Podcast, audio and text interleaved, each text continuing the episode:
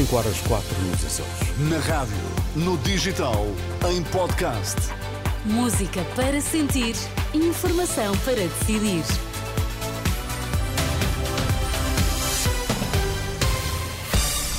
Notícias na Renascença, destaques a esta hora.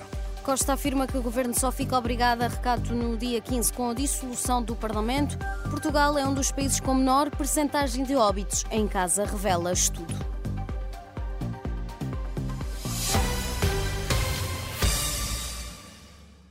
Governo só fica obrigado a recato no dia 15 com a dissolução do Parlamento. Quem o diz é António Costa, que avisa ao país que não pode parar porque há um governo em gestão. Um aviso deixado no final de uma visita à futura estação de metro da Estrela. Um governo em gestão deve gerir, o que significa não ficar parado. E, sobretudo, o governo estar em gestão não significa que o país esteja em gestão.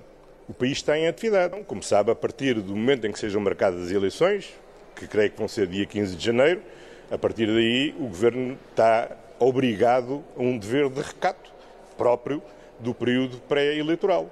Estamos longe ainda desse, ainda desse momento. António Costa, que se recusou a comentar o teor da mensagem de Ano Novo do Presidente da República, mas deixou um aviso ao líder do maior partido da oposição. A propósito do concurso para a linha de alta velocidade entre Lisboa e Porto, que tem de ser aberto até ao final do mês, caso contrário, Portugal pode perder o financiamento europeu. Numa resposta a Luís Montenegro, que disse que precisava de mais dados para saber se a decisão sobre o TGV tinha mesmo de ser tomada este mês, Costa reforçou a ideia: nenhum país pode desperdiçar um financiamento até 750 milhões de euros. Nós temos a oportunidade de obter um financiamento até 750 milhões de euros da União Europeia para esta linha se tivermos o concurso aberto até à data limite para a apresentação das candidaturas, que é final de janeiro.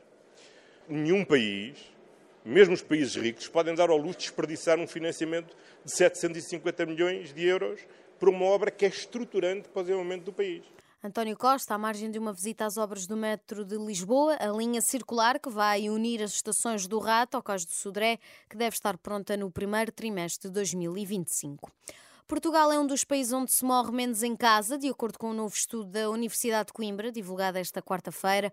O trabalho desenvolvido por investigadoras portuguesas conta com dados de mais de 100 milhões de óbitos em 32 países e permitiu perceber o impacto que a pandemia teve no local onde as pessoas morreram. À Renascença, uma das investigadoras, Silvia Lopes, explica a diferença da percentagem de mortes em casa em Portugal sobre outros países.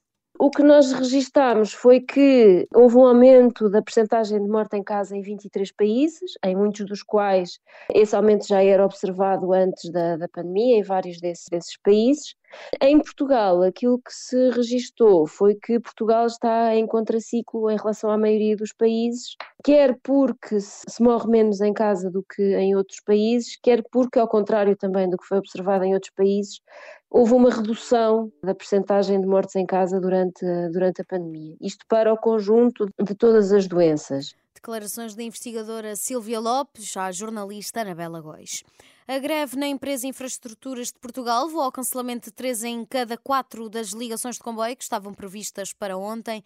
De acordo com os dados, até às sete da tarde de terça-feira, das 1086, 1086 ligações previstas, 800 foram suprimidas, a maior parte na linha de Cascais.